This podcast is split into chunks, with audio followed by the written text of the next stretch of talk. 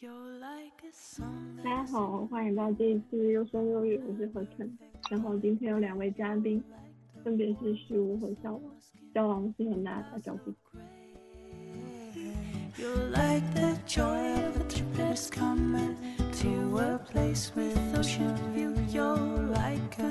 啊，那就大家好，我是小王。自我介绍就是呃，现在正在北京，然后一个人住。你为什么会在北京一个人住？你不是跟十五一个学校的吗？就 是来实习啊，然后就是因为不想合租，然后最后就单独住。嗯啊，我们先让十五介绍一下他，然后我们再接着聊。好，大家好，我是又菜又爱喝的十五。没有没有，这个想了非常久的时候，再一次的用上。哎哎，他们两个现在都已经喝起来了。十五是带着他的酒去到了武汉大学的草坪中心，选了一个好地点开始喝。照，到时候放在那个。你你发到飞书里边呗，我也发了一张，但我没有酒，我刚刚吃完晚饭，所以我不喝酒。然后消防是在是在北京。我已经喝了一天了。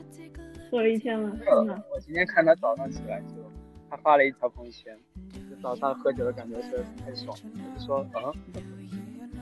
因为下周就离职了，然后等于现在已经完全没有什么事情了，就开始放纵。你是作为一个就是平时很工作狂的人，然后最近已经开始忙到更新不起来这个优生优育了。但我看他那个粉丝数还在涨，我压力有点大。今天是属于被十五 push 来录电台的，因为我明天就要开学了，然后今天。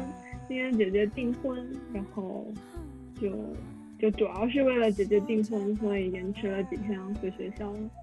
我本来觉得我可能这个优生优育会停更一段时间，没有想到今晚被十五 push 来录电台了，也是有新的一期，但不知道剪出来什么时候。我还欠着一期琅琊榜了没有剪。嗯。好，嗯。我们现在就可以开始。对啊，我爸打电话给我，推出去。那我们等他一会儿吧，我们两个可以先碰一下，干杯！我发了一张照片。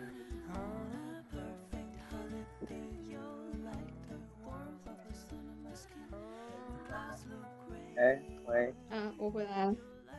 喂。嗨。刚才接了一个电话。呃。空一个，然后他那边没有回我，我网断。不，现在就是因为飞书这个软件之前就只有面试的时候用过，然后现在找不到我们的群组在哪。所以，所以那个消亡，人家起了个名字，你为什么要叫人家本名呢？失去网名。消亡在武汉大学是读什么的？哦，信息管理与信息系统。哦，你是你是十五的本科同学吗？他读的是信息吗？他读的是资环吧，本科。哦，他读的是资环，对不起。我们是社，我们是社团朋友。啊，是社团朋友，是那个可以喝酒的社团吗？那个电影社团。就其实那种放完电影就喝酒的社团。哦，之前十五说录了一期，然后被大家就是听到说有人在那个社团喝了酒，然后。十五出来说主要责任在他，然后另外一个人也有责任，另外那个有责任的人是你吗？没有，是消王出来说主要责任在他。然后你也有责任啊，懂了懂了。那消王现在在北京做什么实习？呃，在爱奇艺做电影策略。爱奇艺电影策略？就是项目管理吧，就是干些杂活，整理表格的杂活。整理什么表格呢？电影的表格。对，就是各种机密信息。哦，真的，我现在手上握着一堆不能说的东西，就是那种说出去是违法的东西。哦，好吧，那有没有什么可以说的，可以分享一下？没有，我就完全想不到，最近都很痛苦，就是手上的每个项目我都想吐槽。哦，你在一个保密单位做工作，我明白了。就是，就是对，就是这种感觉。对对对，之前有一个人就是就是很不想告诉我他在做什么工作的，然后我舍友知道了，就说只有两种可能，第一个是这个工作上不了台面，第二个他在保密局，这还有一个新的可能在爱奇艺做项目管理，对不对？就我也没有想到我一个没有想到我一个实习生能够接触这么多奇怪的机密信息。那是不是很好玩，会很刺激吗？没有很好玩，就日常工作还是挺无聊的，就整理表格。那你为什么会找到这份实习呢？又那么的远？你你是北京人吗？你肯定不是，是的话不是不是我我我就是武汉人。哦。找然后专门找这个实习，就是因为没有别的了。啊？怎会如此？是很很现实的原因，因为今年实在哎，就业形势太惨了，也太惨了。哦，哎，日薪是可以透露的吗？这个有没有市场价？还是说它是一个保密制度？呃，是保密的制度。哦，嗯。反正就是很低，就是我一个月的月薪刚好就差不多抵房租这样。房租现在是三千一个月。三千一个月是是一个多大的房子？我也不知道多大，反正是那种独立厨卫的一居室，然后离北京市区就特别远。我现在上班的一个一个半小时的通勤，因为我每天都是骑车下班的。就好夸张的一个半小时，为什么不租一个更近一点？是因为那个因为贵啊，cover 不上来了吗？哦。我觉得，我觉得一个半小时太痛苦了。我如果，因为我们学校在那种市中心，然后旁边很多吃的，如果去一家店吃饭超过半个小时，我就不会出门了。我就一定要去那种半个小时可以到的地方。但好像我半个小时的圈内很多 CBD。感觉其实是，嗯，之前跟朋友会面或者到处出去玩，每次通勤都是一个小时起步。虽然也也是因为我住的地方太远了，但是北京真的也太大了一点吧。是在哪个区啊？你住在哪个区啊？你在哪个区上班？哦，在朝呃住的地方和公司都在朝阳区，然后我现在呃公司在三里屯，然后我现在在草房那边。嗯，假装听懂。我在我我在这个区一般都是在那个中国传媒大学那附近活动，就是中传那一带嘛，就也会住在那里，然后区也在那里。我就老感觉那里看起来就特别像我们这个我们广东的一些三线城市的一些城乡结合部，反正就是感受不到那种很北京的味道，反而要去到就是比较靠中间那种老胡同里面才能感觉到一点北京的味儿。对，嗯，那你们就是其他实习的同事也跟你一样是专业不对口的吗？我我专业其实还算对口哎。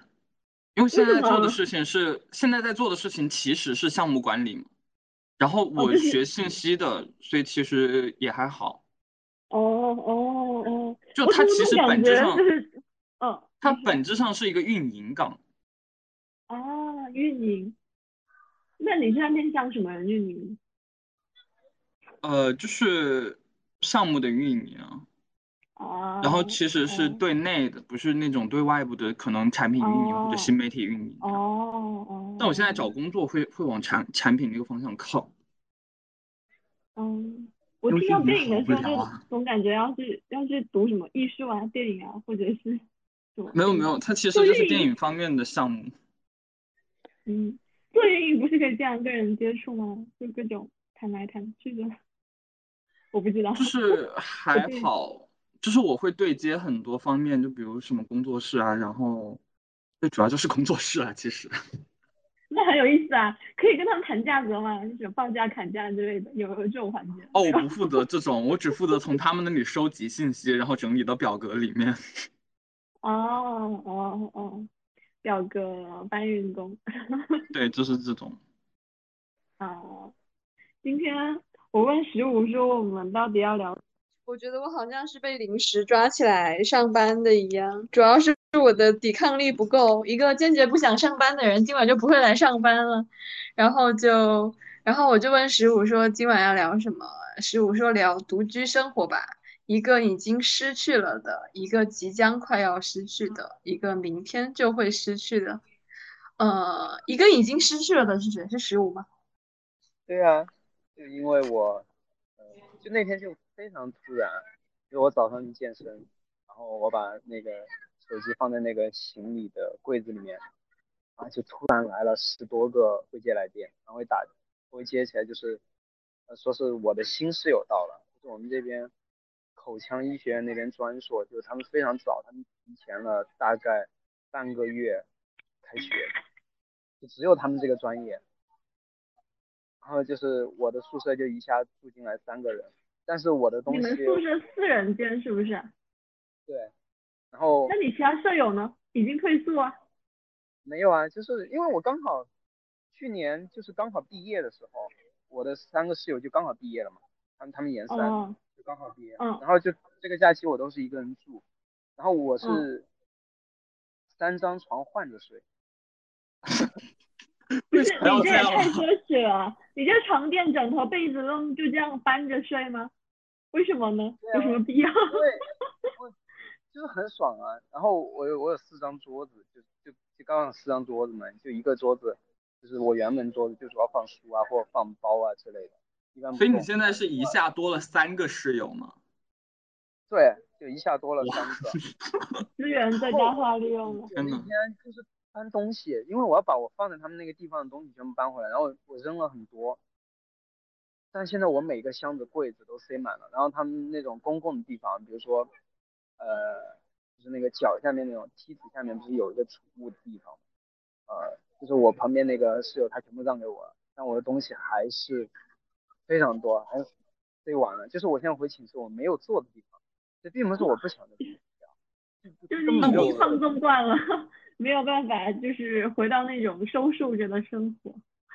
对那我跟你完全相反，啊。就是我现在住的地方，我觉得它好空。我的衣柜、我的冰箱和我的储，就是我现在厨房里所有的储物柜都是空的，我把所有东西都放在冰箱里。过去，帮你填满整个家，十五一天搞定。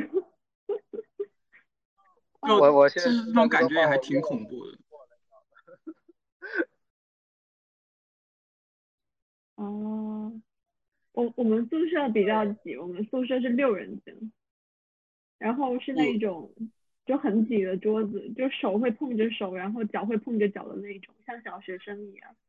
哦，我们宿舍因为它在就是整栋楼的一个避光的角落里，所以可能因为房间规划的问题，我们宿舍格外的大一体，就是它会多出来一，可能就是因为其他房间都是按规格划分好的，然后我们就把那一层多的空间占了，然后我们宿舍就格外的大。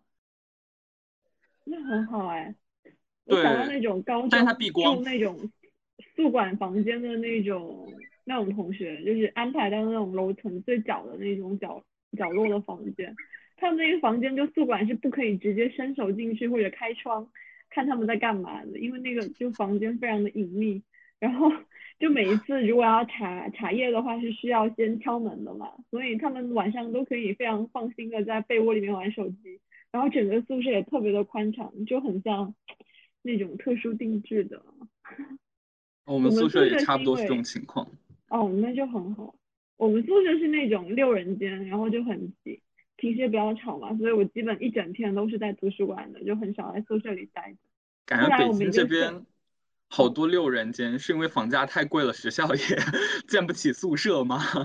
我觉得应该是因为本科和研究生都在扩招，然后如果学校要建新宿舍的话，就比如说你是教育部直属的，你就得去跟教育部批这个经费。然后如果哦你是比如说你是省的或者市的，你需要他们给你钱。然后除此之外，你还是要跟就是水啊、电啊这些都是要跟上级报备。你突然建一栋楼出来，它用电是非常的，就是就是不可控的嘛，就它一定要规划好了才让你建。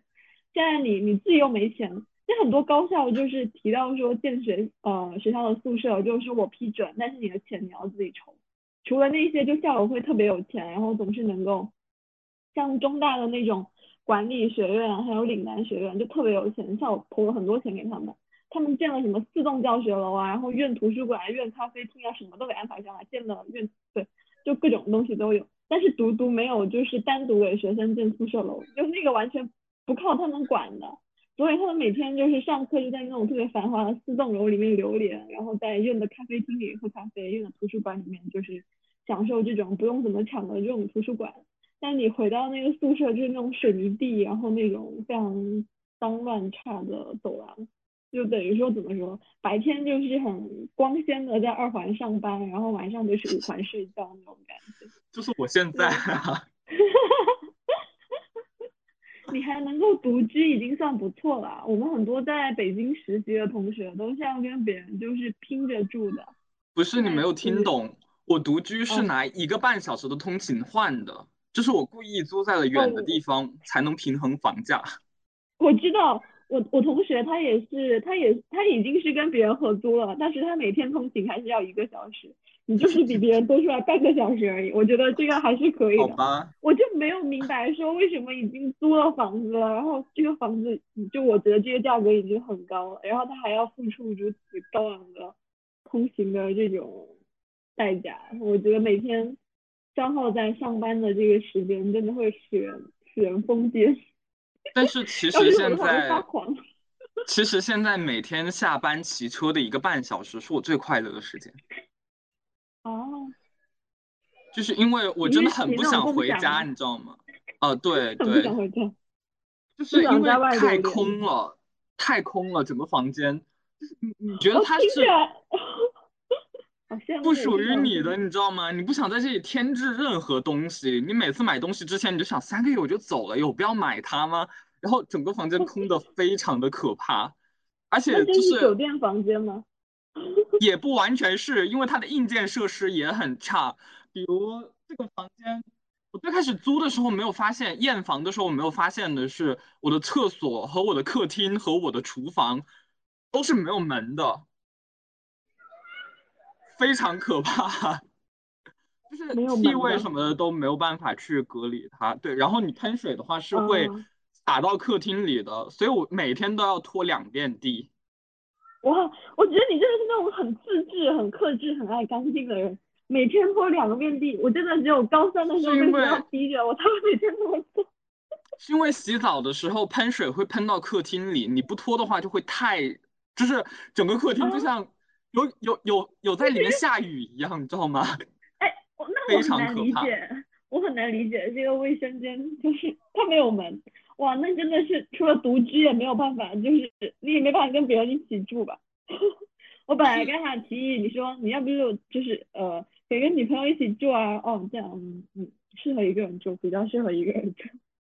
就这个房间的大小也住不了两个人，我觉得。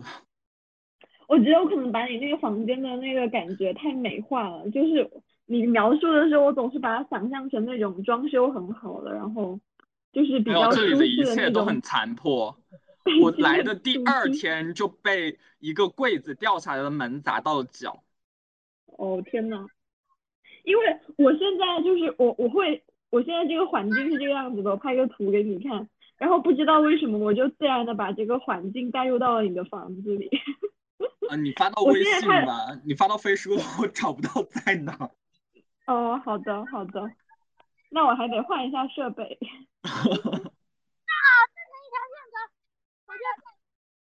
是哪边十五的小旁边的孩小孩子好？欢腾，肯定是十五那边的，他在草坪上。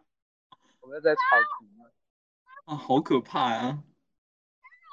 他们在玩飞盘。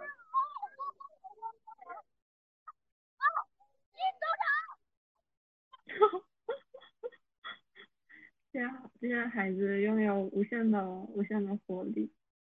我明天就要回学校了，然后我觉得好像我感觉比较欣慰的，嗯，你说，我记得我们小的时候不是九点钟就要睡觉了吗？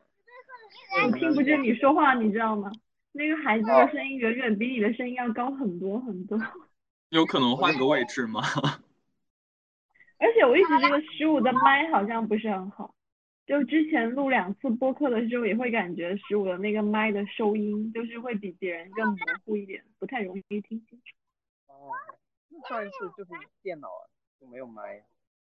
哦，但这一次就很模糊，但不知道为什么他说旁边的声音就说的非常的清晰，比如这个小孩子每一句我都听得见，就是很奇怪，我也听得见那个小孩的声音，甚至比他自己的声音就是更清楚。就是环境音都收到了，然后本人的声音收不到，你知道吗？就是一种反向屏蔽，真的很难理解。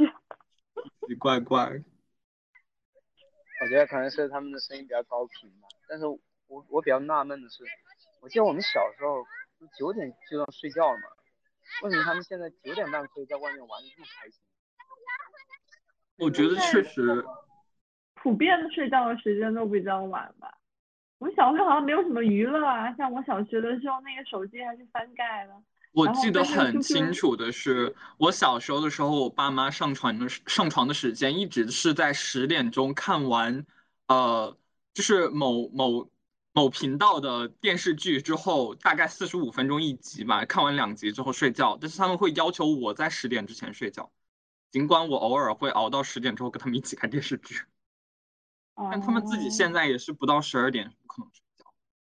对啊，我爸妈现在也是十一、十二点多一点睡觉，然后我可能是大概一点或者两点睡觉，就回到房间之后会再玩一会儿手机，差距并不是很大。对，我如果在学校的话。其实会是凌晨一两点在睡，但是反而来北京之后，每天晚上都在十二点之前睡觉了，不然第二天起不来。你那是太累了，好不好？你那是 精力已经被公司给榨干了，每天还有三小时在路上，一个半小时还是骑车，你已经是个运动达人了，我觉得。其实上班的时候只要一个小时，因为是坐地铁，但是其实更更难受，我觉得坐在上面，然后特别挤。啊，我明白了。我们公司之前在海淀，就是在那个清华的旁边。然后我们有一位同事在那边上班，他是住到了昌平区。然后他一开始的话是错峰下班，比如说他可能六点多可以下班，他会等到九点再回去，然后搭地铁。然后再后来的时候，他就骑单车回家了。我一直觉得说这个。实在是太运动量太大了，他说这样比较舒服。你这么一说，好像比较能理解了，就就是这种地铁上的感觉比较自由自在一点。对的，然后地铁上真的很挤，而且你在地铁上必须一直戴着口罩，但哦，其实说的时候戴不戴口罩也没人管你，就是反而能呼吸更多新鲜空气嘛。有那种压抑感了。我上个夏天在北京的时候，我就觉得我很惊讶，就是。因为我已经习惯了广州那一种就是很亮堂、很整洁，然后就比较新的那种地铁。然后去到成都之后，我感觉成都的地铁比广州的还要再新，还要再现代化一些。就各种会更加便捷，去到北京之后，哇，怎么这么破啊？墙怎么这么黄？它这个门居然是就是用这种就物理上的栏杆隔开的这个地铁，然后哇，这个这个大石柱，然后拖着行李箱，我就想哇，还好我不是坐地铁来的酒店，我要拖着行李箱上上下下，就觉得北京整一个比我想象中的要更老旧一点。对，更偏黄一点，可能整个年代都已经有了吧，就很超乎我的想象。我感觉在广州坐地铁要比在北京方便很多，然后也舒适很多。虽然广州人也非常多，广州的地铁也很挤。对，可能因为北京的地铁建的也比较早吧。嗯，我感觉它不同线之间差别挺大的，有的站真的是。非常之老，老到令人惊叹的那种，你感觉它就快塌了。但是有些站又非常的新。哦，对，可以看出那个发展的先后吧，就先发展起来的已经衰老了，然后发展起来的正当壮年。所以我其实反而还蛮惊讶，就是北京市区它会比较的老一点，更中心的地方。啊，就旁边的是后来才发展起来，就是往外扩展的发展。我不知道，我对北京，特别是就是我之前小的时候，然后觉得说它每一环每一环的差别真的都很大。就你先在二环，然后逛那种四合院，然后第三环看这种高楼大厦，到了四环五环的时候，我真的觉得就是比比乡镇还要再乡镇，我都完全不能想象这就是北京。对，就其实你要让我去住四合院，我也是不肯的。我觉得他们看起来也好破啊。哦，我想起来那个之前有王菲跟窦唯就是结婚的时候，然后就有媒体拍到说他去到那个那个叫什么痰盂吗？是叫这个吗？就是他帮窦唯去倒那个，然后就说哇，他居然在工作。对，对。虽然你觉得独居的这种生活很空，但是我觉得如果我在学校旁边可以有一个这样的小房子，然后偶尔可以去住，我还是蛮乐意。我可能就是因为你住的时间比较短嘛，你可能就不是很愿意花心思去改造它。如果长时间住的话，其实还是可以装扮装扮、装修装修。我觉得其实也是一个对，主要就是时间问题，包括就是，嗯，现在这里东西很多坏了。我在的时候三个月已经修过一次水管、一次地板和一次空调，然后我现在洗衣机还是一个近乎坏的状态，就是它只能洗衣服，但是它不能，就是没有最后的甩甩干环节了，然后我就只能手拧，但我 但是我又不想找人来修，就我真的好惨。就好像我们在读高中，我感觉比我们读高中的环境还要更惨一些。但我明白这种不想不想找人来修的心理，就反正熬夜了就要过去了嘛。你什么时候要回武汉？在还有一个月，可能就下周了，下周就回去。哦，下周啊，那确实不要修了。那我舍友换了一个月了，哦，就已经领了这么久。我舍友是谈了恋爱之后就跟男朋友搬出去住了，然后在我们学校的。就是我们学校对面租了一个房子，然后两个人住，我觉得这样就还蛮好的。然后他走了之后，就是我们本来六人间嘛，他们的位置就空出来了。然后我们宿舍又进行了一些呃物品的清扫和位置的挪换，他没有退宿，所以没有新的同学住进来。我们本来是一排桌子，然后一排桌子就切成三个小学生的位置，每个人就占据一个小学生的位置。我之前的状态也是像十五一样，就是我从图书馆借了非常多的书，我整个宿舍就已经放不下了，很多箱子放不下。然后我到宿舍的时候，我都不想在我的桌面上学习，因为我的桌面上都是桌子，我每天都是在图书馆，就是待到闭馆才回来。那后来这个同学搬走了之后，我跟我关系很好的舍友中间就空出了一张桌子，然后那个桌子的书柜他们就全都给了我，就把我的书放上去，然后第二层就拿来做我们的食品柜。放各种我舍友的小锅啊，然后各种调料品啊、零食啊，什么什么东西的。就我们现在里面是什么，呃，酱油、醋、盐、糖、橄榄油什么都有，就那种调味品一应俱全。我在宿舍，嗯，我我我的书架上有一排放的全是调料，因为我自己在宿舍是会做饭的，就是拿那种煮锅煮东西。好强，我就不会，我好像也不是会做饭，而且我会很懒。我觉得我如果我要去洗锅，然后我要准备食材，我就不如去点一个外卖。然后，对，而且我发现说，就我们中间就可以切开来放一些锅，然后平时收起来的时候可以放一些书。我发现我平时总会觉得宿舍很挤，就是一点都不适合学习，然后坐一会儿我的腿就是很酸，然后我的浑身都很难受。当我们放假的时候，就是舍友都回家的时候，整个宿舍就突然变得很大、很空，你就觉得哇，这个宿舍原来有这么多的位置，然后在宿舍里学学习是一件这么舒适的事情，好像真的就是就是人多和人少的体感实在差别太大了。我觉得，但是我觉得还有一个区别可能是，就是比如你在宿舍的时候。你看到有空的床位，你会觉得那里至少曾经有人过，或者会有迟早会有人回来的。包括我自己在家的时候，可能我父母就是外出两天，然后我会觉得他们迟早会回来的。但我现在在这里独居的生活，就是就因为我刚来北京的时候有隔离一周，就是刚好碰上疫情了，居家办公一周，然后那种感觉真的就是跟外界丧失联系，即便我每天都有很多的工作电话，然后。真的很差，感觉真的很差。当时就是恨死了隔离。哦，就那种没有链接、没有羁绊的感觉。我想了一下，好像确实是的。我如果一个人在家，我也觉得家里特别的空。就那个房子这么大，就我一个人在，然后也没有人煮饭。哦，对哦，我我其实就是你你期末考的时候，你会很需要一个很安静的环境啊，不需要去外面跟别人抢自习室、抢位置什么的。但我期末考完之后，我本来就想着说我在学校再学习一段时间。结果我发现我在考完之后我就没有那种干劲了，我每天就在床上睡觉。然后本来还有一个舍友跟我在一块，然后后来那个舍友要回家的时候，我就开始觉得这也太空了，这这个房间没有什么人，然后这栋楼也没有什么人，加上广东有时候还有台风嘛，就经常下雨，然后每天食堂也很难吃，然后叫外卖也叫腻了，我就觉得。那我不如回家，反正都是摆烂。然后在家里的话，就是每一顿都准时的有好东西吃，就不用为吃的发愁。我不想为吃的发愁。你平时要上课很忙，然后偶尔为吃的发一下愁，你会觉得说好像就这个东西不是很重要。但当你每一天就只剩下吃饭这件事情最重要的时候，你就觉得说啊，每一天都想这个实在是太苦了。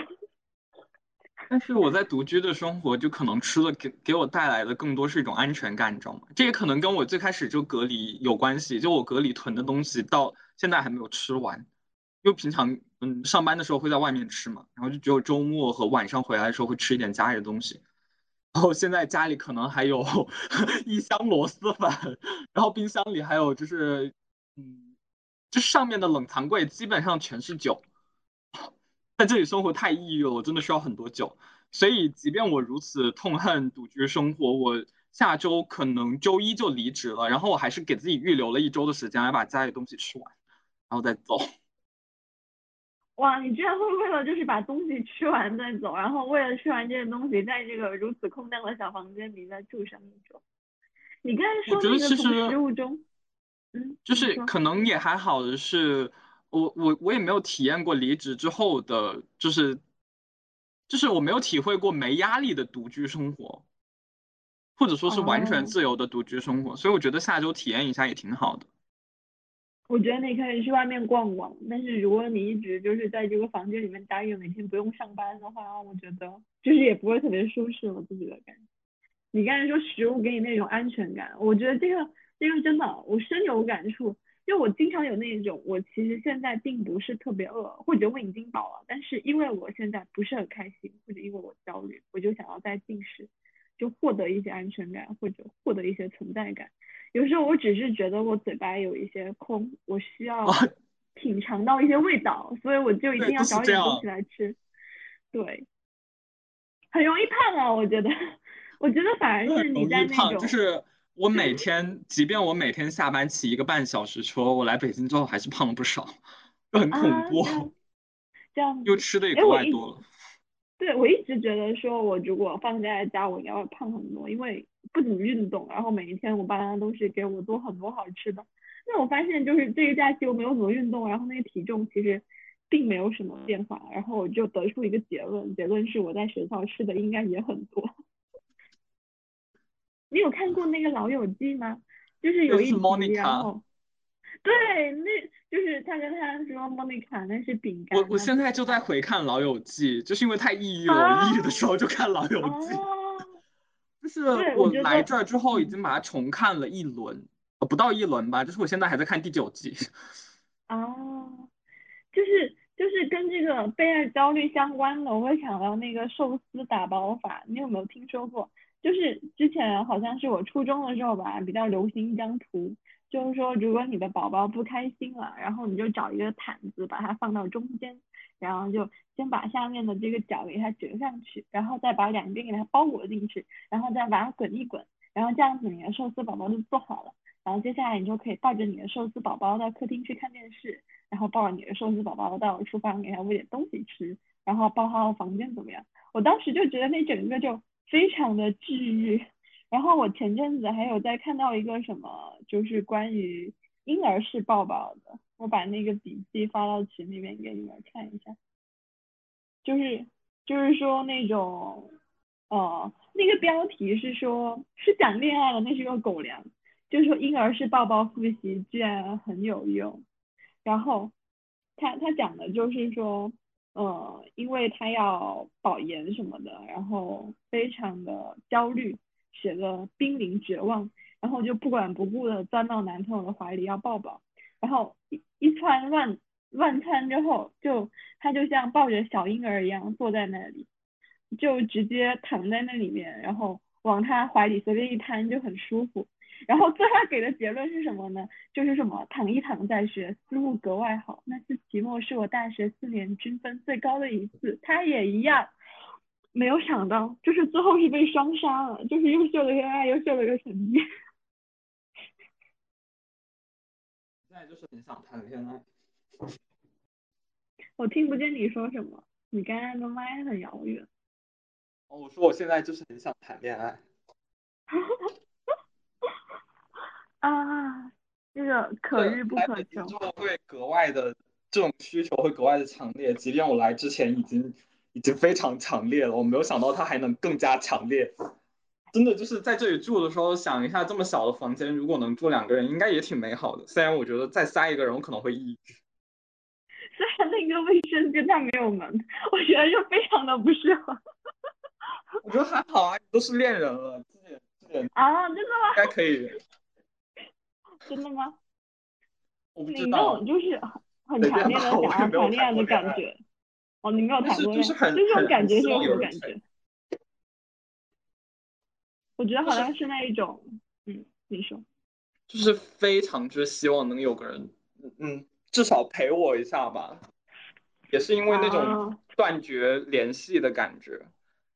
啊，我是觉得人在前进的时候，你会很需要一个人，就是一直在旁边，就是就是不管你遇到什么，或者你处理的时候，他会支持或者相信。就是我觉得最终让你走到哪里的，就这种成长，它不是靠这种自我的折磨和损耗完成的。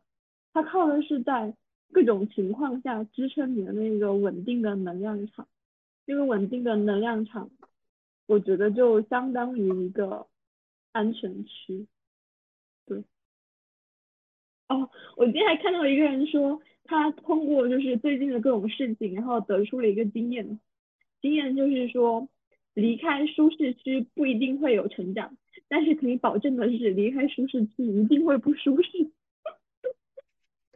不过就是离开舒适区，这个这个说法还蛮还蛮奇妙的，就哦，我现在也是这种感觉，就因为我当时来北京的时候还挺期待的，因为武汉就相当于我的舒适区学校也是我的舒适区，然后就当时觉得哦我来这里可以积累一些经验，然后拿到一份还不错的那那种呃简历，然后之后秋哦招就可以继续努力，但我现在就是完全不想秋招啊，现在就是很想回家躺平。哎，你现在是研二吗？哦，我是我是大三，呃，现在是哦，大四你是。大三，哦，大四，哦，我以为你跟十五会是差不多的。那你这样子还算蛮好的，就是你已经算是属于是，呃，就是追寻自己的，就是遵循了自己内心的渴望去了北京，而不是说单纯的只是离开了舒适区，那还那还算是蛮好的。我之前一直在想一个问题，就是有什么东西可以替代爱吗？这个听起来很幼稚，就是，嗯，我自己好像会觉得说很难，但是我还想知道有什么东西可以替代它嘛？我曾经想过像哲学啊什么的，就是，嗯，因为有时候我读一些哲学的书，然后会感觉到那种非常强烈的共鸣，就但我我的那种共鸣，就是四肢发麻，然后就是心跳很快，然后想流眼泪，就有一种很强烈的链接感。那我觉得哲学依然代替不了爱，于我而言。那我跟你探索的方向完全不一样呀。其实我觉得爱最重要的是它有另外一个人存在，就我觉得它不可能被任何概念性的东西或者是任何其他的物品来替代。我觉得，我之前探索的哦方向一直是有没有可能用家人和朋友来替代爱情，然后我最后得出来一个结论，它不可替代是因为它是专属性的，而且是排他性的。就是我觉得哦你跟你的恋爱对象，嗯，比如你跟朋友就不会有一个确定关系的过程，你们不会说在哪一天就确呃确定了，从今天开始我们是好朋友，而在此之前我们不是。那你跟恋人是会有这个过程的，我觉得这个过程很重要，就只有经过了这个过程，你才知道我们是只属于彼此的，然后就相当于构建一种很强很独特的联系。我想要谈恋爱的主要原因吧。我觉得排他性其实是一种非常强的情绪价值，你知道吗？就是在这个世界上有这么多的异性，然后这个人坚定的选择了你，然后就是放弃了其他的可能性。这种坚定的选择，它本身是会带来非常大的情绪价值和满足感，它就相当于一种价值的肯定。不过这个绑定它也非常的可怕，就是相当于说你会，你认可这个人，认可你的价值，你认可他带给你的价值。那么当这个人离开你，甚至于他背叛你的时候，他相当于也否定了你的价值，你就不只失去了你的恋人，你还失去了你内心构建起来的某一个基石，或者你一直就是引以为安全感的一个能量源。然后你刚才之前说的就是这个用朋友或者家人来替代，就是之前山青他跟我分析爱情的时候，他就说你完全把可以把你这种需求给它拆开来，就比如说什么呃陪伴啊，然后什么聊天啊、沉浸啊，然后什么什么就什么精神的、身体的分分分。然后他说分完之后，你就可以让不同的人就是把不同的任务领走，然后就把你这个情感，然后就是。分给不同的人，让他来完成，这样子你就实现了这个朋友对爱情的替代。我觉得就就是不可思议啊，不可思议。就我其实之前也想过这种东西，但是我觉得很重要的一点是，嗯，你不能对朋友提那么多的要求，就是你们你们之间的伦理关系是没有到那一步的，你不可能说我要求你永远在这里，或者永远等着我在。我有需求的时候，永远能够优先满足我的需求。我觉得在爱人之间，就是双方其实是有这种权利的。嗯，互相就是我我需要你，对，我需要你陪我的时候，你需要在。哦，我觉得这是爱人之间比较特别的关系。嗯，我我总觉得，就是这个爱人好像是一个很理想化的东西，甚至于某些时候，他是一个非常抽象的人。就是它落到某一种很具体的情况下，它就会带来各种各样的麻烦。但是我们这样远远的想它的时候，它是这么的抽象，所以他是如此的美好。是这样的，这也是我没有谈恋爱的原因，就是因为一直对他抱有极高的期待，以至于没有没有办法用任何一个现实存在的人来满足我的需求。你会失眠吗？我不会。你不会哦，就是我听到的很多有被爱焦虑的人都是会失眠。我睡眠特别好。啊，就好好羡慕。我睡眠真的极其之好，我可以在任何我想要睡睡着的时候，在任何环境下睡着。为什么？怎么可以做到？你是一直都这样子？就是一直都是这样子的。然后就是，尤其在接触了酒精之后，它对我的助眠有更加强大的作用。就我发现，我喝酒的过程其实是，比如说，呃，最开始可能微醺，然后到醉，然后到醉之后，我就会开始想睡觉。所以我只要把它喝到一个量，我就可以直接睡着。啊啊！可是十五 之前还跟我说什么，就是。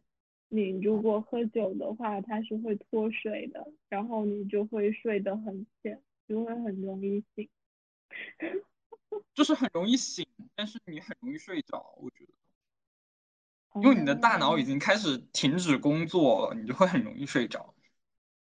哦，原来是这个样子。我不知道，有可能只是我自己这样。但我确实每次喝完之后，第二天大概五六点就会醒。我觉得你可能本来睡眠就质量挺不错的。我之前有录过一期电台，是说爱人就是会治愈一天之后最后的不甘心，还是最后的焦虑，是吗？就我自己是有点入睡焦虑，我的焦虑是属于那一种，我不愿意让这一天结束，或者我还想再做一点什么事情，就我不甘心在这个点，然后让自己睡去。就总想要再做一点什么，我我就是就好像有一个绳子，然后把我整个人吊着，就我还想再往上拉一点点，我就不想让自己这样子。那在我极其稀少的失眠经历里，我恐惧的是第二天的到来，就我不想，我我不是不想结束今天，我是不想迎来明天，我不知道明天。我觉得明天永远都是跟今天一样的，我觉得这是一件很可怕的事情，就我不想醒来。哦，我会我会更想要抓住今天，就是我对今天还有很多的不满意或者不甘心，我觉得我还想要再做更多的东西。然后这个时候，我觉得如果爱人他的存在，他存在应该就是治愈我这一天的焦虑，治愈我的不甘心，然后告诉我，呃，明天也还会，就是我还是可以，就是。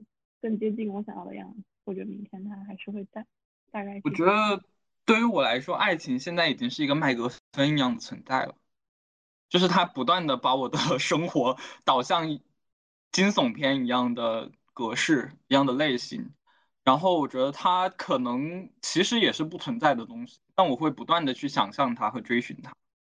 哦，你知道那个异地恋，就是我有很多朋友都是很坚定的说自己绝对不会谈异地恋，就包括我身边有那种什么谈五年、六年、七年这样子，然后分手。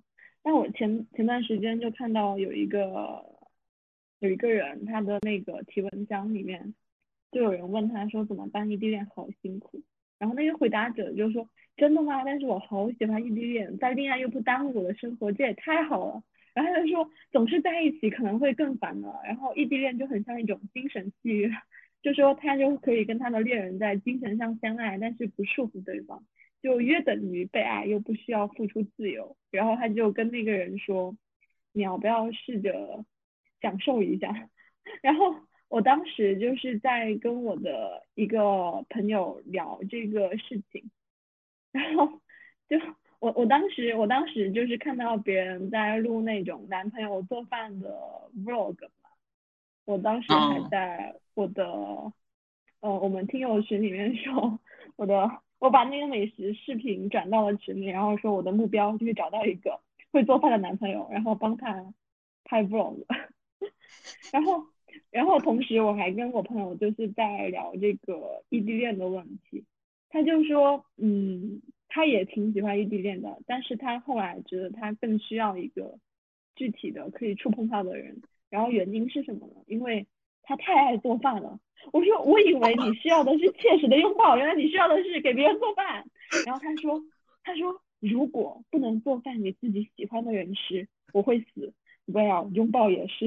然后我看到那一句就是，如果不能做饭给自己喜欢的人吃，我会死。然后我跟他说，天呐，我的感觉，我的身体在流眼泪。就我觉得 异地恋不是十五比较有有话语权吗？他可能不是很想聊这个话题。我本来这个假期跟他就是，嗯，约了一期会议，然后也没有录。十五其实之前在武汉大学的那一期也是我们优生优育的播客，我不知道你有没有听过。他那一期是跟辛迪一起来，他们就聊了这个异地恋的话题。然后我当时不是就说想给那个就找一个会做饭的男朋友给他拍 vlog 嘛，然后那个朋友就说，要是我有能就是有人能给我拍做饭的 vlog，我肯定。做饭动力加倍，我觉得这种就是，就这种呃，就是如果找男朋友女朋友，就是需要这种互相的搭档，你不要找两个都不爱做饭的。就我，找一个喜欢拍的，找一个喜欢被拍的。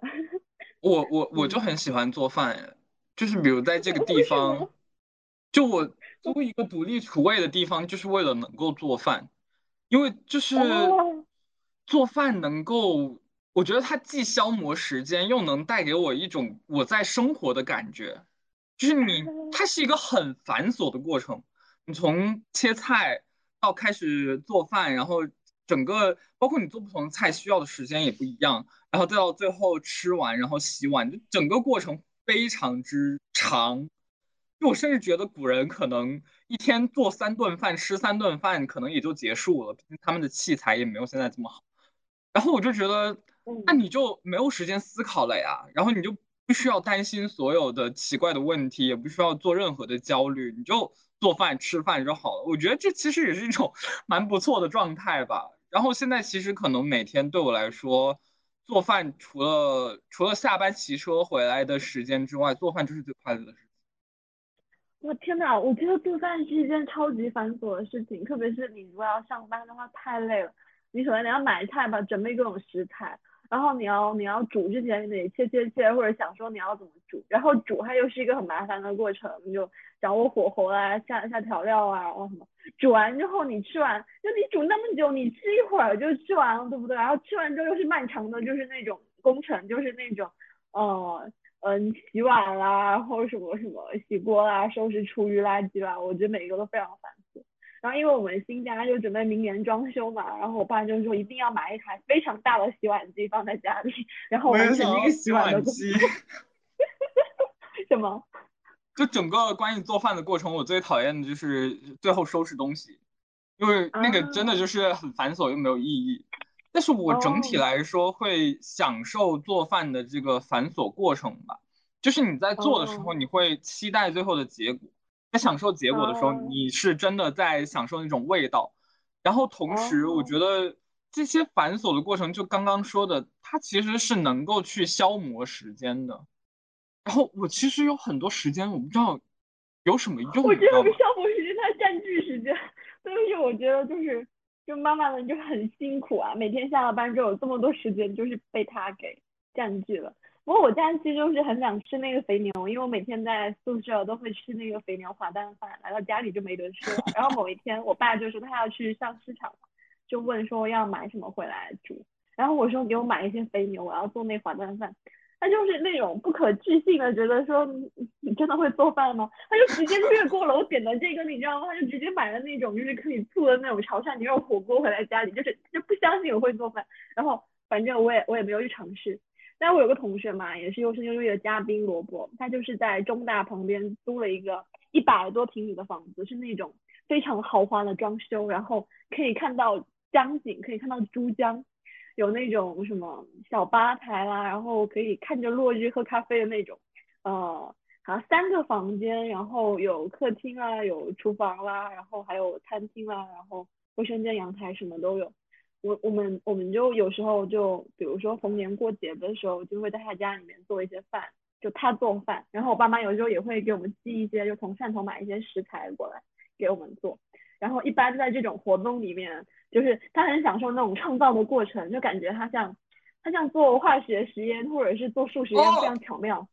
就是你你调下去什么东西，然后会给你蹦出什么东西来，就就那种就对，就是我种投进觉得做饭去的东西。特别特别自由，你可以选择任何的食材。对对对，就是任何的食材，任何的调料，就像那个《哈利波特》里面熬魔药一样，就是你爱往你爱往里面 加什么就加什么，然后最后的味道只取决于你自己，你可以享受整个它会蹦出来什么是，对，是这你这真的太棒。了。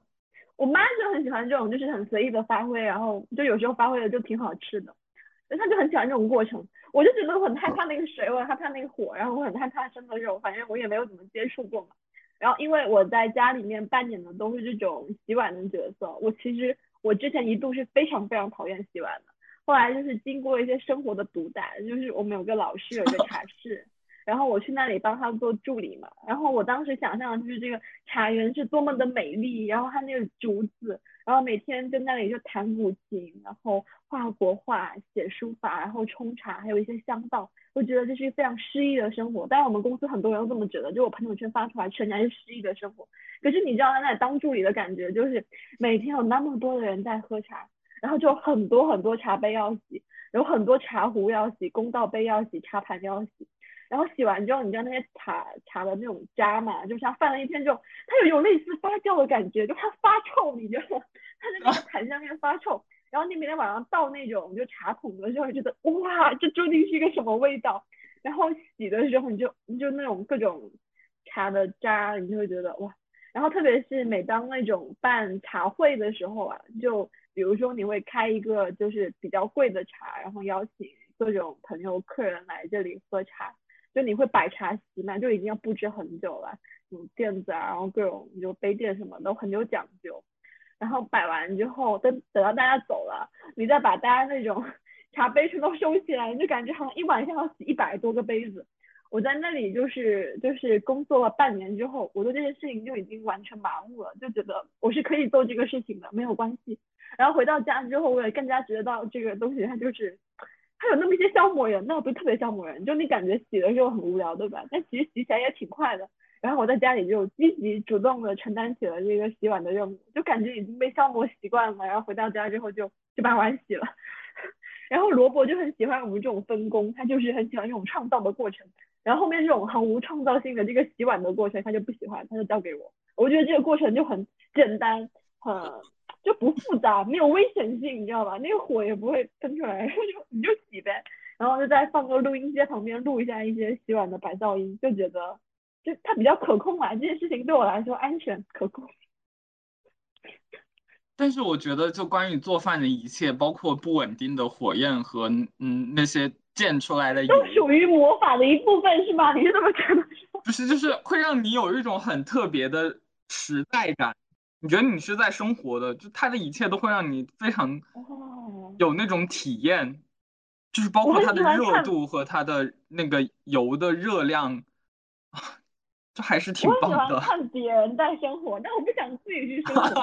那我之前我之前录了两期什么做饭给你听嘛，就是用那种，因为罗伯他是就是玩一些音乐的，然后他的录音设备非常的专业，就那种录完之后是几个 G 几个 G 出来的。我当时用他的录音笔录了两期做饭给你听。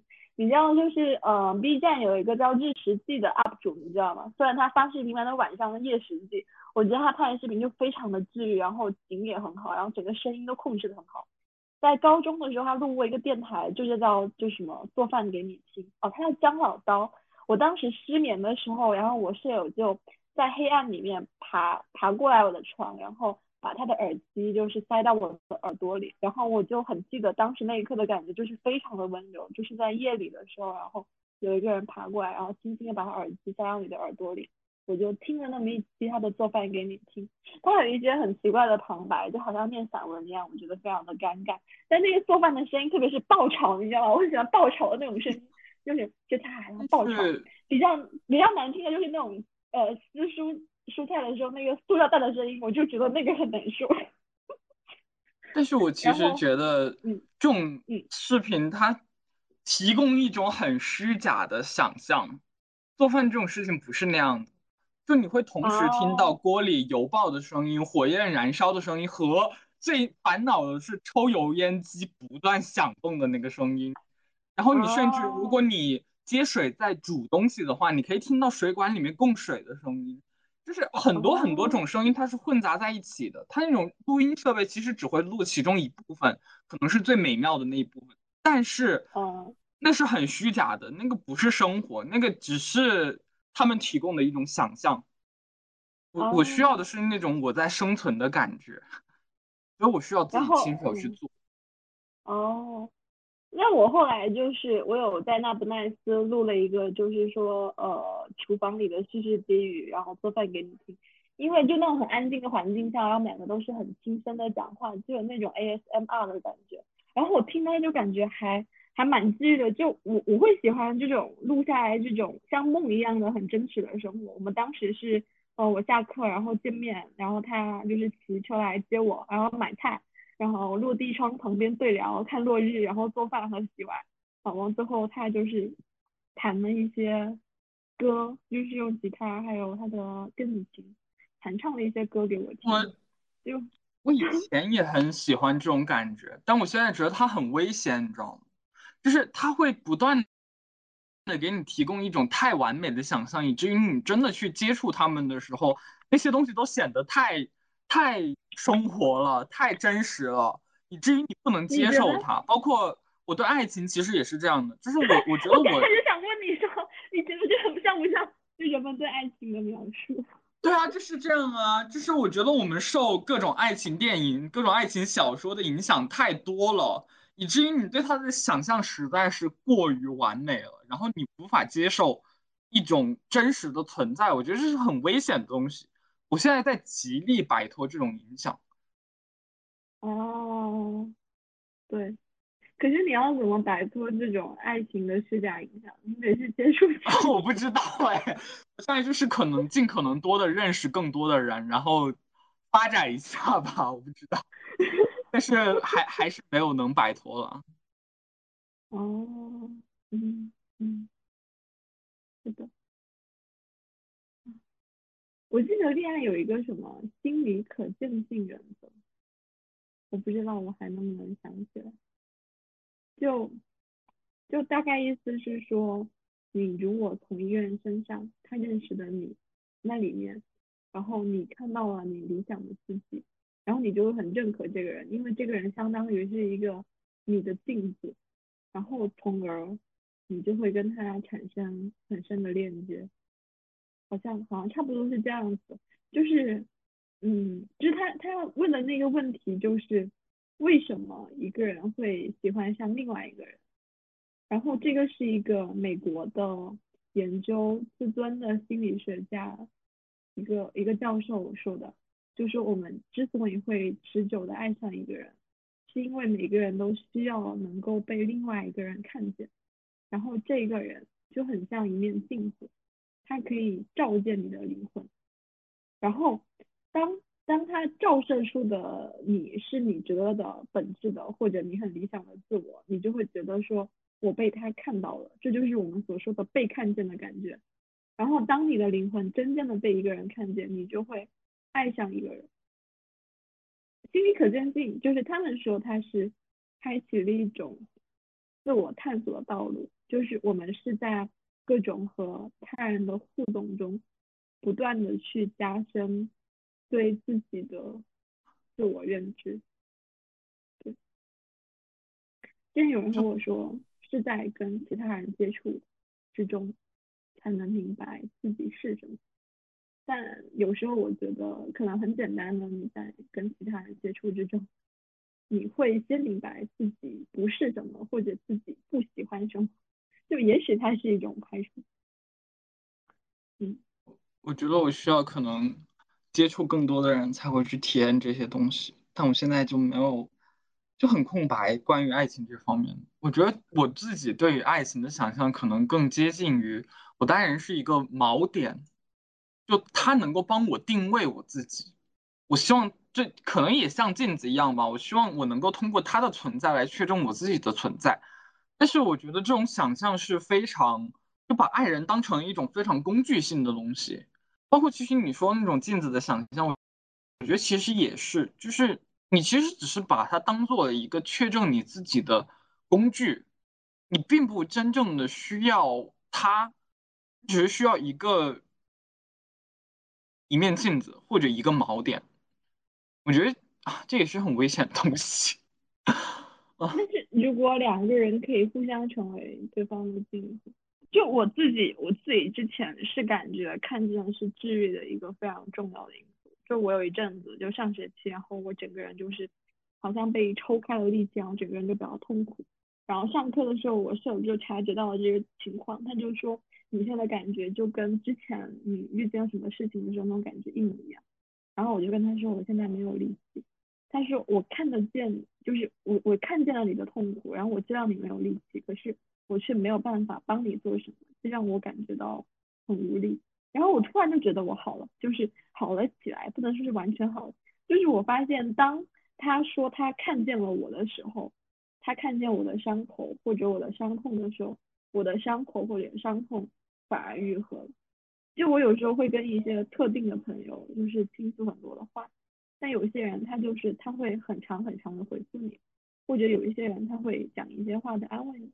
然后我有一次就问我一个朋友说我会不会话很多，他说还好。然后我就问他说你看见我发这些话的时候你是什么感觉？他说我的感觉就是我看见了。然后我跟他说这就这就足够了。就我觉得这四个字的力量非常大，它对我有很重要的意义，就是他看见了，他看见了我。就我今天有一个很久很久没有联系的朋友，就可能一年没有说话。然后他在高考之后给我写信，他就说他每次在就他们的教学，我们是同一栋教学楼，他的教室在我上面，他就说他每一次从他的教室门口往下望的时候，都在追寻我的身影，然后他在上面的时候一直在看着我，后我当时就。我当时那种感觉就是，你既然在看着我，你为什么不告诉我？就是你不让我知道你在看着我。包括呃高三的时候，有一些老师给我的鼓励，也就是会跟我说，他正在看着我，或者不管什么时候，他都是看看不见我的。我觉得这个很重要哎，就是我自己其实也是，怎么说呢？我之前在我自己的豆瓣账号上，就是那个关于我的 部分，我留下的。等一下交换一下豆瓣账号，你说。等等下再说吧。就是我我我在关于我的部分留下的第一句话就是是的，我想被关注。就是我真的很需要被看见，而且我很早就意识到了这种需求。然后我其实觉得，就是怎么说，我们太需要别人了，你不觉得吗？就是我需要别人看见我，我需要别人来确证我的存在，我需要别人来肯定我。我觉得这些。都是很危险的东西。我现在在，就是所有的这一切，我都非常的抗拒，并且我在尝试去避免它。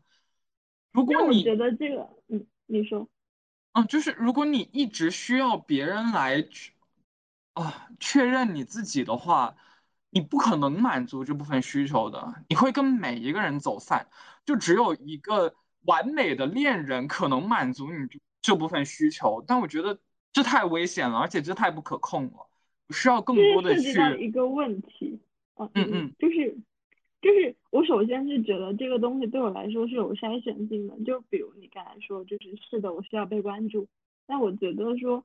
就像我的豆瓣，我是不希望太多人去关注它。就比如说，我不想我线下的朋友或者我们公司的一些小侦探去关注，既然他们都很想关注我的豆瓣，甚至已经有人就是在我们的公众号的后台问我豆瓣的 ID，但我就是 我们其他的同事，他们会把豆瓣的 ID 设置成他们笔名，或者是在电台里面艾特他们的 ID，但我是一直不希望我的豆瓣被其他人看见的。我觉得那是一个非常真实的自我，然后我不想跟。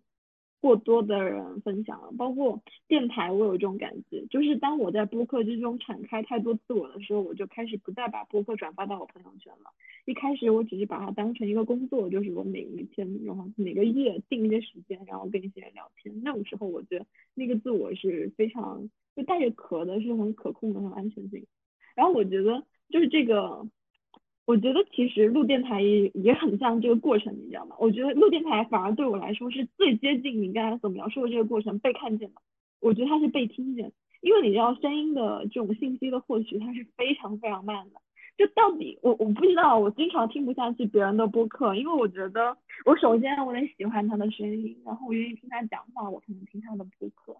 作为一个获取信息如此之慢的一种途径，你其实如果就好像很多人不愿意听语音嘛，他会转文字。你如果能够看书的话，到底会有多快？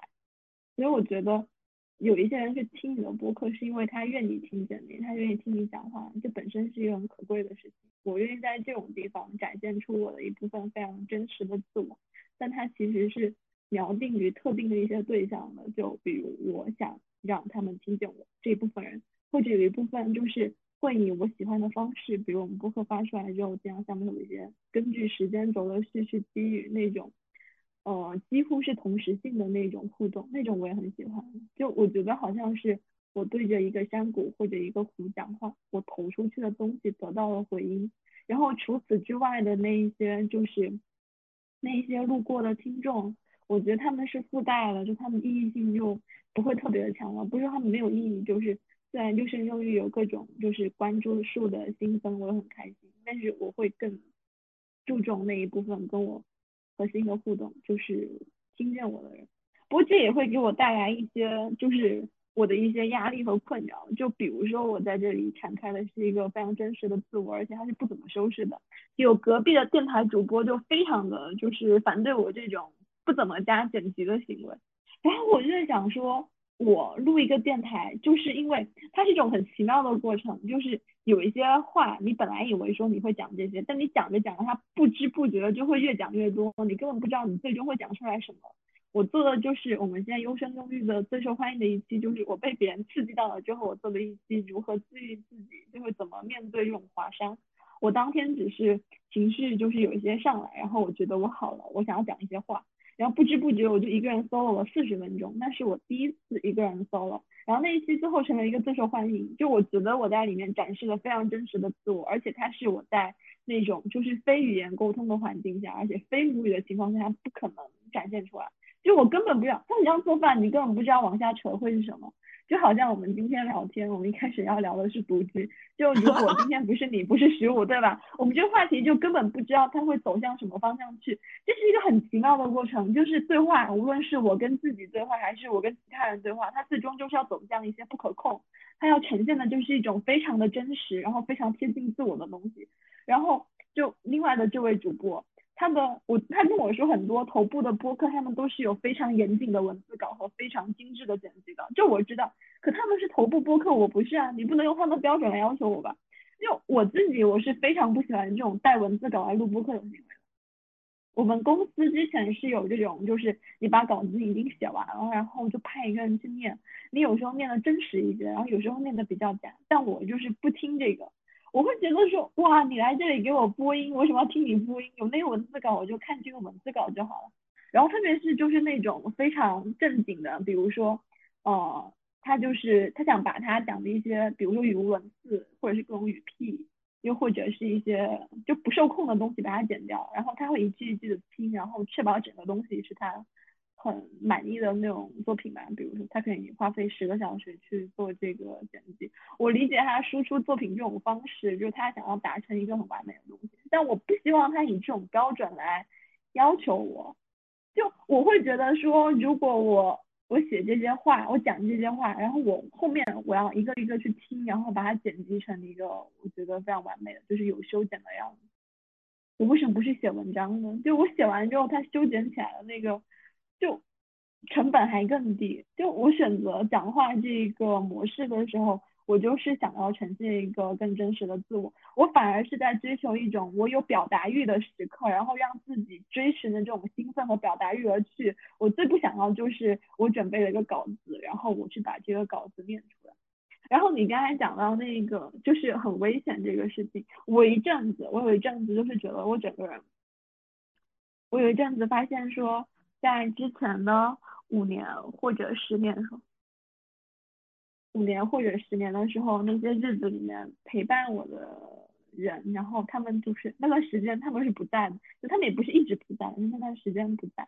然后，但是在那种时刻，我会有一些，我会有一些焦虑，就是我觉得我的这种被看见的感觉是来自于一些特定的人吧。然后，如果这几个特定的人看不见我，我就会觉得我的生存它很有问题，或者是很令人焦虑。可是我后来，我后来转转念一想，就是如果如果说你在这个世界上只需要那么特定的几个人锚定你，然后去爱你，如果这几个人都是爱你的，那你就是非常圆满或者非常完整的。然后你只要从这几个人身上找到他们在乎你或者看见你的证据。你的这种爱的自证就完成了，这听起来有点、有点、有点那什么。我当时是有一个很久没有联系的朋友，然后我们一段时间就是没有讲话。那后来跟他主动讲了话，然后我本来想的是就随便联系一下，然后就不用经常联系。但不知道为什么我们讲了那一次话之后，就好像什么都没有发生过，然后第二天就也没有第二天，就通电话了之后就已经飞速的像我们两个之前的，就好像什么都没有发生过，然后。又像之前那样子在交流，你想控制一下距离都控制不了，你知道吗？就直接就是贴回去了。然后我有一个我有一个在这里想要问的问题是，就之前有人说，爱是不可撤回的勋章，我不知道其他人会不会去去认可这个话，就是。之前是一个微博的一个一个人，他叫中二怪，然后他发了一条微博，他就说：“我只要爱过你，就会永远的爱你。对于友人，对于并肩战斗过的同事，对家人，对此刻或过去经历过的爱人，都是这样。我的爱是一个无法撤回的勋章。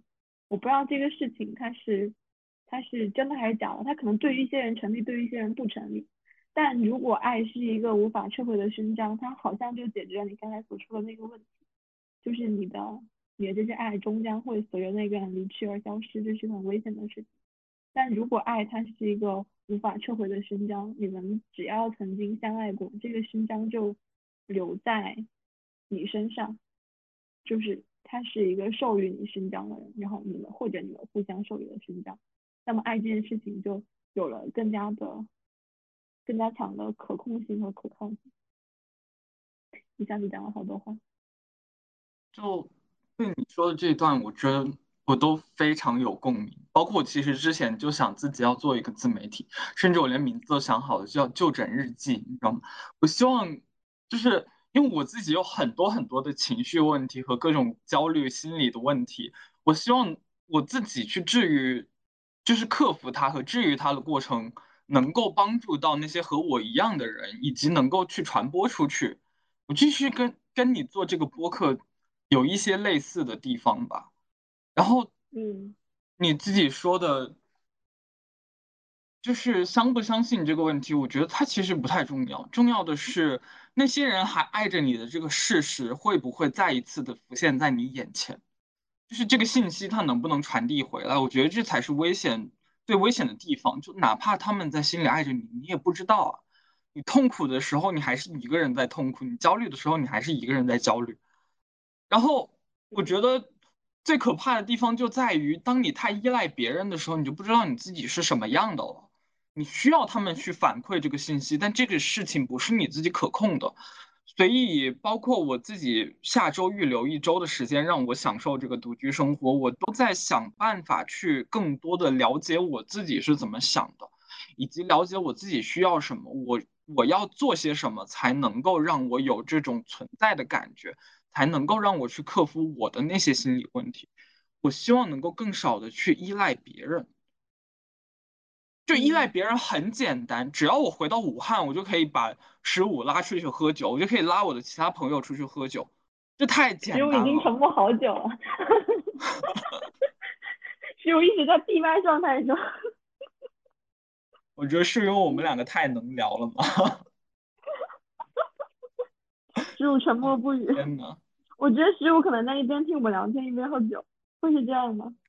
我现在也在喝酒，包括你刚刚说我离麦太远了，就是我因为我一手捧着电脑，一手拿着杯子去冰箱那边倒酒了。哦，喝酒你在喝什么酒？伏特加，因为他送给我的那瓶呃威士忌我已经喝完了。我就是很需要酒精来帮我敞开我自己，我觉得敞开自己是一件。很危险的事情，因为更多的时候，我敞开自己都有很很明确的目的性，就是在博取同情。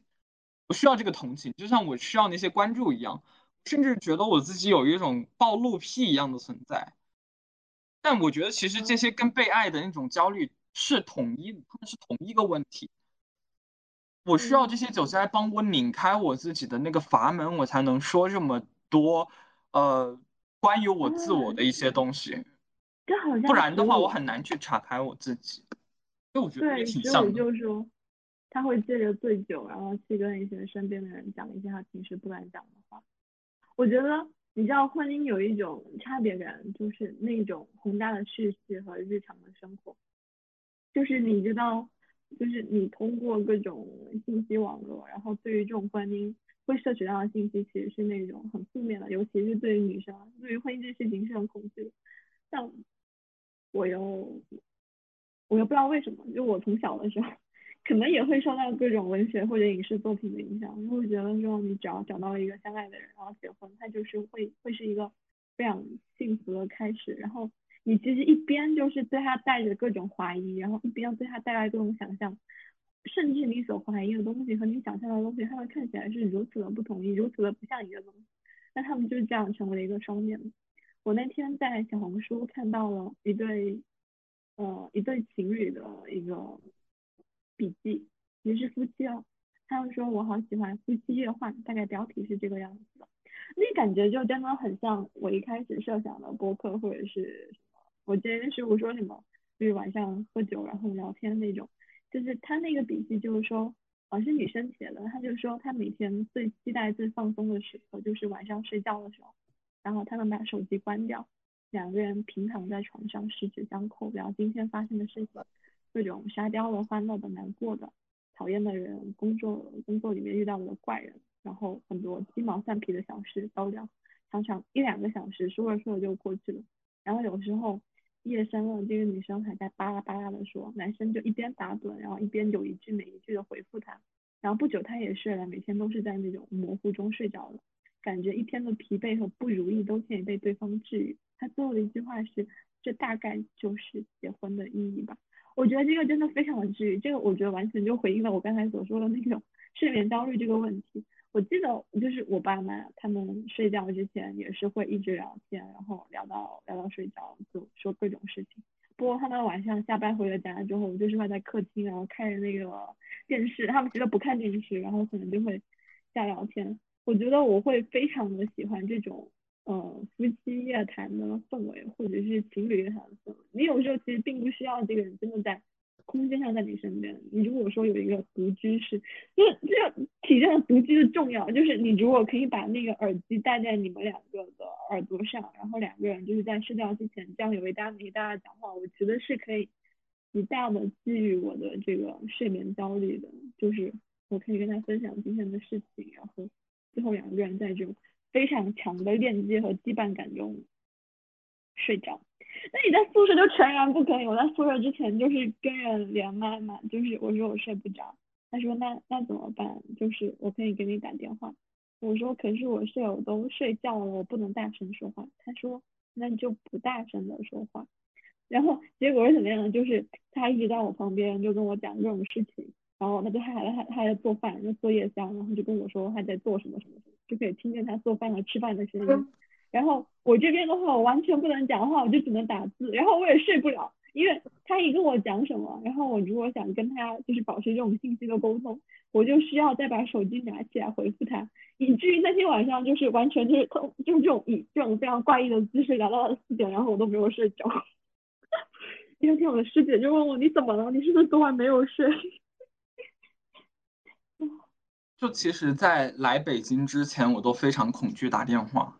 反而是这段时间，可能因为工作上各种奇奇怪怪的电话，让我有了脱敏的一个过程吧。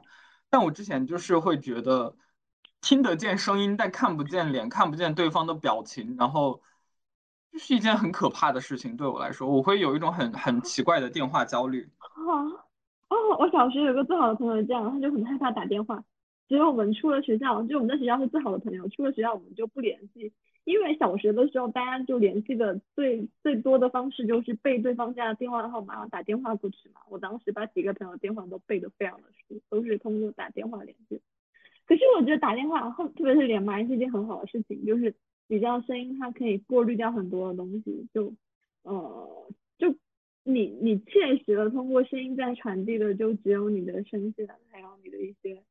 非常突出的自我特质，然后甚至因为其他的感官都被关闭了，所以你这个通过声音传递出来的自我特质，它会更加的明显，更加被放大。然后又因为其他的信息是模糊的，你刚才说的什么看不见脸啊什么的，你反而会对这个人产生出巨大的想象，你知道吗？在这种时候，对方就很接近于那种理想中的抽象的人，然后你会对他展开各种各样的遐想。但我觉得空间上的在场是很必要的一件事情，比如，呃，只要我不能带着我的耳机一直跟你聊到睡着，但我们聊完之后，我就会开始想，就是会开始回味这个过程，你知道吗？会开始想，我依然在这个空间里，我是一个孤独的存在。我觉得这种感觉很致命的，就是那种宴席已经散了的感觉。嗯嗯。你然后其实对我说，你你说，就对我来说比较有意义的是，呃，从高中到大学，我一直都，就我会拉着我的室友跟我夜聊，啊，然后就会尝试，对，也也确实吧，但我后来就开始能够跟所有人 聊了，就我觉得其实每个人都会有他可以聊的东西，不会有人真的无聊到。聊一晚上都聊不了的，大家其实都有很多故事可以讲，就以各自不同的方式在生活和经历着不同的事情吧。觉得这还这这是很吸引我的一件事情。我其实会有一种担心，比如说，呃，嗯，比如说，如果你们一开始是通过电话建立了这种联系，然后开始摒弃了其很多的因素嘛。然后，当你要开始穿越过声音去认识整一个具体的人的时候，它就会有各种其他的因素加进来。然后你其实并不能确定，嗯，有一个具体的人之后，是否比这样的局部的人会更加的美好。然后我还有担心的另外一个事情就是，有一些人他属于那种想要未知、神秘、刺激的对象，就是他好像。嗯，比如说你们距离比较遥远的时候，他会对你有一种幻想，但是当他发现你和他幻想中的神秘随性不相符的时候，那些他所欣赏你的特点，瞬间就开始变得暗淡，或者是就是不再闪闪发亮的。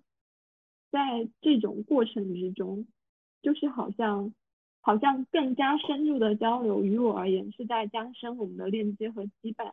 可是各种这种更加深度的交流和这种更深度的自我的展露，对于他来说是在抹杀或者消磨我们的关系。就是他的兴趣或者他的神秘感都已经随着我们交流的深入而慢慢淡去了，最终他对于了解这个人的欲望也就也就消失了，然后你们的聊天就会变成一种非常勉强的状态，然后又或许又或许这个人就是就是你们之前有这种链接，但他现在又没有办法像以前那样投入。这种关系最终就会很容易转化为对方对你进行一些指责，去表达他的不满。就他可能并不是具体原因或者直接原因，并不一定是他所指出的那些东西，就可能更深的原因是你们之间的神秘感在消失。因为我是一个很喜欢，就是就当我觉得对方能够和我链接的时候，不会有那种像小孩子把我的全部玩具都拿出来跟他一起玩。就我可能会跟他讲，就是。就是之前的什么什么时候，然后就那些很开心的事情，我会跟他分享。但我后来发现，有些人他是回应不了这些的，或者他本质上并不希望了解你更多，就是这对于他的幻想来说是一种抹杀。就我觉得，就是我承认你说的一切或许，因为人和人是不同的，但。至少在我目前的所有生命经验里，线下的体验一定比线上的体验要更美好。就是那种有一个真实的人在你的眼前，有一个真实的人他在说话，他的面部表情、他的言语、他的动作，一切都那么生动的感觉，我觉得这是不可替代的。就像你说的一样，就是线上的交流，它会消除掉很多东西，但我觉得这些东西对于我来说，它都只会更。增强一种现实感，就你说的感觉，其实就很像一种网友面基之前会恐惧，就其实这对于我来说，对，也是一样的，就是就包括其实今年北影节的时候，有一个豆瓣有零高让呃，就是他约我见面，然后我其实就是在能够和他见面的情况下。故意的放慢了我的节奏，以至于我们最后并没有建成。就是哦，我会被恐惧支配。但总的来说，我依然更相信线下的见面，我依然更相信那种真实的人的感觉。我觉得你被过滤掉这一切之后，那些嗯虚假的或者说是部分的残缺的存在是不能够治愈我，不能够给我带来实在感。我会抗拒它。嗯，我觉得，我觉得这种声音的链接是非常非常神秘，而且很迷人的。就我一开始可能会有几天会沉醉在这种感觉里面，但是我觉得，如果这个人他是不能够穿越出声音，然后跟你继续保持一种更加现实的链接的话，就这个关系，它既然会随着这个就是。逐渐生出多维的感官而逐渐的消失的话，那么就让它消失或者转化，这是他必须要经历的。然后，如果这个人会因为对你有更多的了解而逐渐褪去他了解你的欲望的话，那这应该也是必然要经历的过程。就是你不管把你这个时间控制的怎么样，就是不管你你做的再好，就你们终究还是要经历这个过程，这个关系最终还是要转化的，这是一个不可控的。